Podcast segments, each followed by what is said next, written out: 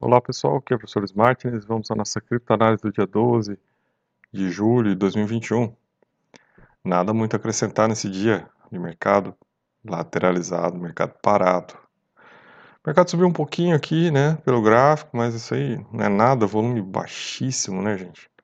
Isso aqui não acrescenta nada, a gente já olha aqui, olha só, volume de Bitcoin negociado menos de, de 20 bilhões, né? Ethereum aqui também baixíssimo, 13 bilhões. ADA, nossa gente, ADA Cardano, olha, não, não chegou, olha, baixou de novo, 780 milhões de negociação, volumes muito baixos, né?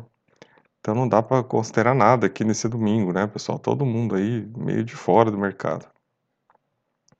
Carteira novas em baixa, né? Algumas carteiras ativas aí, né? Uma galera entrou aí para tentar fazer uma graça aí, né? Tá tentando antecipar resultado, tá tentando se dá bem, né? Olha aí, coisa de classe média, né? Se achando espertão, entrou aí para comprar alguma coisa, mas, né? O mercado indica que, olha aí, mais ou menos, né? Entrou 13.200 BTC, saiu 13.960 BTC, tal, né? Não entrou dinheiro, também diminuiu a saída de dinheiro. Mercado em ponto de espera. Aqui a gente olha, né, pessoal? Você vê que quando o mercado realmente está parado, começa a aparecer umas corretoras menores aí que não se, né, não se apresentam quando os volumes estão altos, né? Então, olha, FTX, né, UPBIT, né? Então são, são pequenas, ó, coins SPH, quer dizer, são corretoras pequenas, né? Em comparação, por exemplo, com Binance, né? Mas que são pequenas e acabam, acabam aparecendo por quê? Porque o volume delas, né, tá tá mais ou menos perto, né? Não perto, né? Mas tá mais elevado, porque as grandes diminuíram o volume, né? Porque é, a circulação tá menor. Então, por isso que elas acabam aparecendo. Aí aqui é uma notícia, né, gente? Uma das aquelas coisas, né? Afinal, qual é o lastro do Bitcoin, né?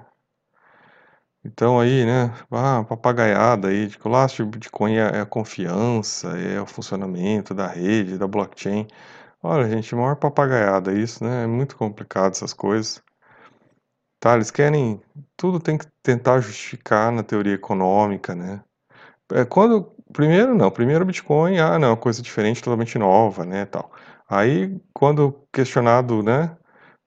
Alguma coisa do, do mundo tradicional, aí tenta inventar, né? Alguma resposta.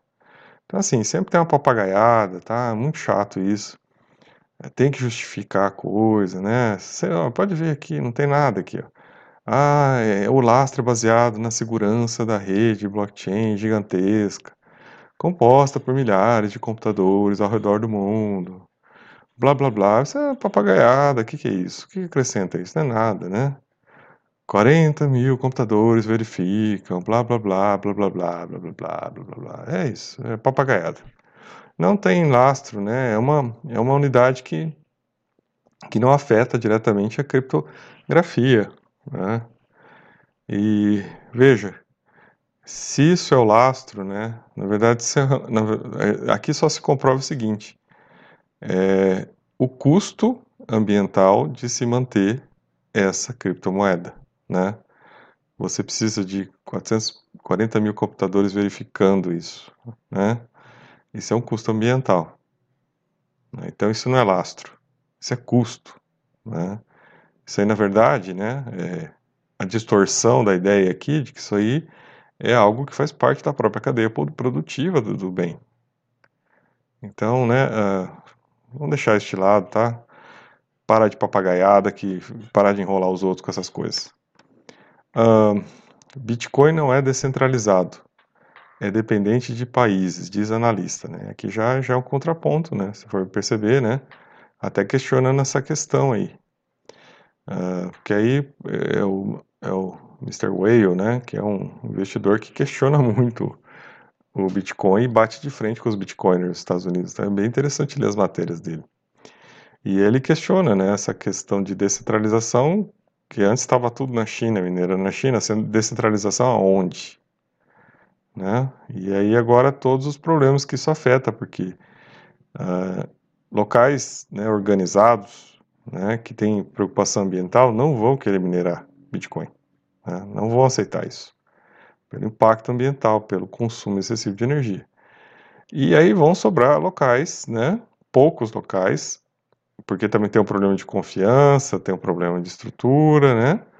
Vão sobrar poucos locais, tipo o Cazaquistão, onde, né, uh, vai provocar uma nova concentração na mineração.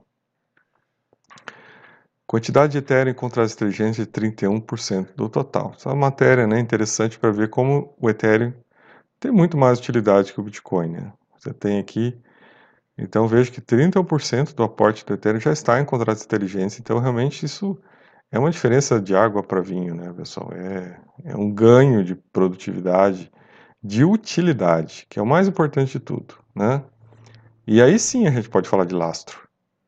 O lastro poderia ser a utilidade. Né? Ah, reserva de valor. Tá, legal. Esse é um lastro. Esse seria um argumento válido para se falar qual é o lastro do Bitcoin, né? A utilidade no sentido de reserva de valor, das pessoas, né? Uh, manterem, fazerem um hold do Bitcoin para né, manter. Isso é importante. Isso seria um lastro. Agora, aqui no Ethereum, além deste, porque o Ethereum também é reserva de valor, tem os contratos inteligentes, tem as finanças descentralizadas, tem os NFTs. Então, isso acrescenta muito, muito, muito ao Ethereum. Cristiana Lagarde, né, do FMI. 80 bancos centrais procuram adotar o CBDC. Então, é aquilo que a gente já tem falando, e isso aqui só vem reforçar nossas análises, de que o dinheiro digital é uma tendência, né? Então vai ser colocado no mundo todo. E aí entra naquela questão do Hayek, né? Da competição das moedas. Aí sim você vai poder ver o enfrentamento, né? E claro que aí vão né, sobreviver, vão manter a sua utilidade e as suas possibilidades as melhores. Eu acho que isso que é importante a gente observar, né? Usina hidrelétrica de Nova York mina Bitcoin porque é mais lucrativo que vender eletricidade para toda a rede. Bom, aqui já vem um dos problemas, né? Claro, é interessante estar tá usando energia hídrica, né? O impacto é menor, né? A gente sabe que no Paraguai também muitos mineradores estão lá instalados utilizam né, a energia da Itaipu. Só que aí começa o problema, né? Porque aqui está claro que é mais barato, é que até o, né, o pessoal da usina fala, mas é mais interessante vender energia para os mineradores do que vender energia para a rede. Eu ganho mais dinheiro. Tá, isso é interessante, né?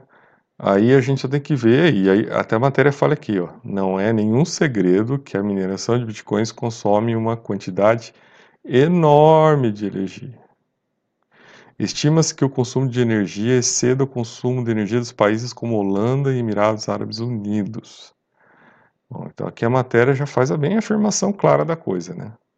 Não é segredo que consome muita energia na mineração de Bitcoin. Então aí a questão toda, né, e o problema começa a aparecer quando você tem, como aconteceu no Irã agora, né, uma crise de energia e daí se manda desligar a mineração.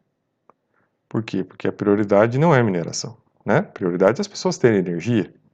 Você imagina uma cidade, né, tendo que deixar as pessoas no escuro para priorizar a mineração de Bitcoin? É sério? Não, não é sério, né? Uma coisa dessa nunca aconteceria. A cidade toda iria, iria agir revoltadamente contra isso. Não, não, não, pense que seria o contrário. Né? Então é, é uma questão ainda a gente observar que aí começa a questão, tá, se tem, né, investimento, se tem energia suficiente. Agora veja, né, pessoal, é aquela coisa, né, você está tratando o sintoma não está tratando a causa, né? A causa é, consome muita energia. Então, assim, tem que mudar isso. Não tem... Será que é tão difícil entender isso? Crypto long short. O mercado embaixo não significa desgraça. Então, essa aqui é uma análise, né, pessoal, falando que o mercado está em baixa, né? Quer dizer, em baixa, mas né, não naquela, naqueles preços que a gente espera, né? O mercado está em baixa, mas, né, isso não significa uma desgraça, e realmente não significa, né? Uh, né quem comprou 10 mil dólares, o mercado está em baixa, mas está com 200% de lucro. Vai ganhar esse dinheiro aonde? E aí aqui, né? Até faz uma graça aqui com isso, né? Até falando desse assunto que a gente está comentando, ó. existem alguns cantos do Twitter que caracterizam o Bitcoin como uma moeda boomer, porque é uma tecnologia velha, pesada e lenta. É verdade que ao longo dos anos a narrativa de ouro digital do Bitcoin mudou mais para o ouro do que para o digital. Né? Quer dizer, só aumentou o valor do que tecnologia mesmo.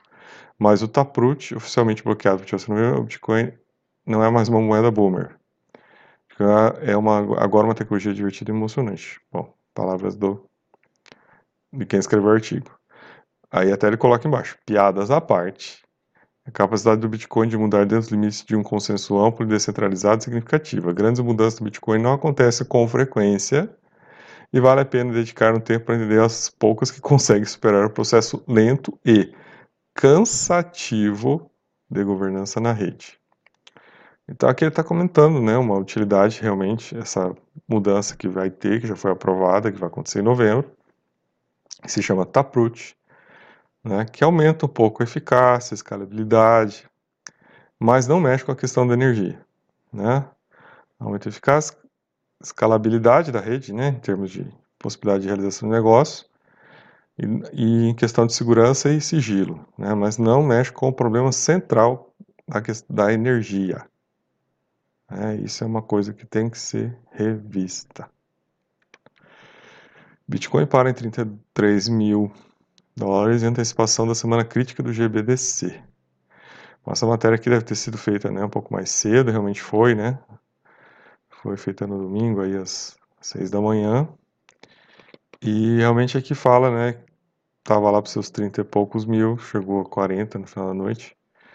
E o que importa é que a dica está aqui, né, pessoal? Tá todo mundo esperando o que vai acontecer com a liberação dos fundos do Grayscale. Não tem segredo. Do dia 13 ao dia 21, essa é a pauta. Essa é a ocorrência mais importante do momento. É, acho que aqui, né, pessoal, o analista de criptomoedas é, Van Pope fala aqui do que pode acontecer com o Ethereum, né? Acho que interessante aqui a colocação né, de que o Ethereum pode subir, né, pode ir com essas mudanças que vão vir agora dia 4 de agosto. Então aí para quem está de olho, né, pessoal, uma oportunidade talvez seja agora, né? Depois aí do, do né, dessas semanas aí se tiver uma boa chance de entrada, preço cair realmente, né? É um bom momento aí, né? As pessoas subestimam a Ethereum, né? Então, pode ser que seja um bom momento para entrar, né, pessoal? Mas aí tem que ver o nível da queda. Quanto que vai cair, né? O Ethereum está travado lá nos 2.100 dólares. Chegou a 1.790 lá naquela semana dos contratos, né? E tem pessoas que falaram que 1.400 seria um valor interessante para entrar, né? Mas será que cai tudo isso, né? Essa é a questão aí para a gente analisar. É assim que as maiores baleias de Bitcoin estão atuando no mercado de BTC lateralmente, de acordo com o Sentiment. Né?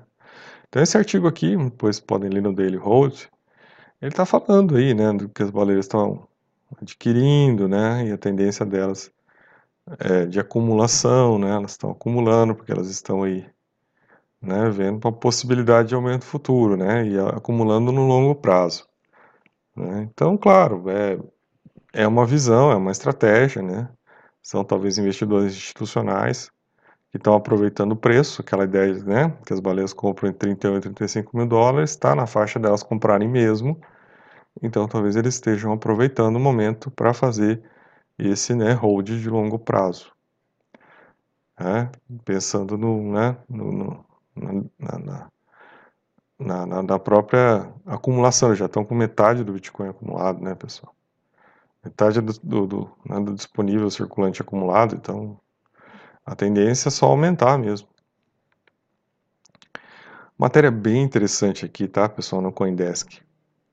El Salvador pode enfrentar limitação no uso de bitcoins como meio de troca, né? Essa matéria é um, é um estudo da JP Morgan, né, que foi feito, questionando né, a, a natureza ilíquida do Bitcoin, né, a sua volatilidade e o risco de conversão do dólar, né, como as principais limitações para o seu uso como moeda corrente, né, pessoal. Então, é as críticas básicas é, que todas as pessoas que entendem um pouquinho de economia estão fazendo, né? E que não estão aí, né? Dentro das mentes alteradas, né? Das fantasias né? da internet, que vem o problema da coisa na prática. Aí, né, essa matéria saiu no Blow, na Bloomberg, então eu fui buscar o original na Bloomberg, né, aqui ó. Movimento de El Salvador pode prejudicar a blockchain do Bitcoin, afirma JP Morgan. E aí traça alguns problemas aqui, né, ó. Aí que vem, olha, já tenho falado isso há algum tempo, tá? A questão é a seguinte, não dá para você defender hold para sempre Compre e faça hold, mãos de diamante, para sempre. Né? As mãos de alface não suportam as quedas. Olha, você tem que escolher. Né? Então tá. Você é um holder, então mão de diamante. Isso, parabéns. Você vai segurar isso no longo prazo. Ótimo. Tá, na hora que vier mais um estado aí, República de Tonga, né? Algum desses locais aí que vem colocar o Bitcoin para funcionar, vocês parem com a palhaçada de incentivar isso. Né? Por quê? Porque não dá para ter as duas coisas. Né? Aqui, ó. Uma grande parte do Bitcoin está trancada em entidades ilíquidas, com mais de 90% não mudando de mãos em mais de um ano, com uma fração significativa e crescente mantida por carteiras com pouco giro. Então você tem que fazer uma escolha é reserva de valor, né? Tá feliz, tá contente porque as baleias de longo prazo estão comprando, né? Fica aí justificando o hold, então não é moeda de circulação. Ponto final. Não dá para ter os dois, né? Ou você é um idiota, um imbecil que acredita nessas coisas. Não dá para ter os dois. Ou você tem um, ou você tem o outro. Tem que fazer uma escolha. Né? E olha, em relação à moeda, né? Circulação. Até o cofundador do Tether, o tal do William Kigley, aqui, olha, o Tether, o dinheiro do Banco Imobiliário. Até o cofundador do Tether veio aqui para tirar uma na cara dos bitcoiners, do Bitcoin. Bitcoin é o pior sistema de pagamento já inventado. É terrível. Olha isso, gente. Até o cara do Tether vai tirar uma na cara do Bitcoin aqui. Quase qualquer token, token é melhor do que Bitcoin como sistema de pagamento. Tá? Então, ó, fechou o passa-régua. Não serve para isso. Olha o custo da transação. Olha a quantidade de, de gasto de energia você precisa que, os computadores do mundo inteiro né, realizem, registrem aquela transação do cara comprando sorvete lá em El Salvador. Ainda falando, olha que rápido, eu comprei um sorvete em El Salvador com Bitcoin. O mundo inteiro tem que registrar em todos os computadores do mundo essa porra dessa compra desse sorvete. Mas pega esse sorvete e, meu, paga com, com grama com capim que você faz menos gasto, problema ecológico. Pelo amor de Deus. Mas que ideia burra é essa, gente? E aí, né, um grande problema também, né, gente, na questão da conversa. Olha, olha aí só, olha olha, mais uma coisinha aqui para os idiotas. Um desequilíbrio persistente da demanda por conversão de Bitcoin, dólar americano, na plataforma do governo. Tá que gente burra do caramba, eu não consigo entender isso. O troço vai ser implantado uma carteira criada pelo governo. Você vai ficar com seu dinheiro na carteira do governo. Você vai colocar lá seu dinheiro na carteira do governo, vai colocar Bitcoin na carteira do governo. Mas não é possível isso, né? Não é possível. Se, olha, Sinceramente, se você ainda está defendendo El Salvador, Bitcoin, esquece, tá? Passou a régua, né? Pega um sorvete e bate na testa, que é o melhor que você faz. Bom, pessoal, por hoje era isso, né? Uh, a gente realmente está nesse momento crítico do GBTC, né? E do meu lado aqui, Bear, né? Torço para que caia bastante, para que você tenha uma oportunidade de entrar no mercado da criptomoeda pagando barato. Porque essa é a única forma que você tem de ter uma chance né, de construir algum patrimônio. Fora isso, gente, deixa as baleias, deixa elas ficarem com o Bitcoin, vai ver outra coisa e espera o bear market. Ele vai vir daqui um, dois anos, um ano no máximo. Espere, não tem saída, não tem o que fazer. Então, sou o professor Martins e até o nosso próximo vídeo.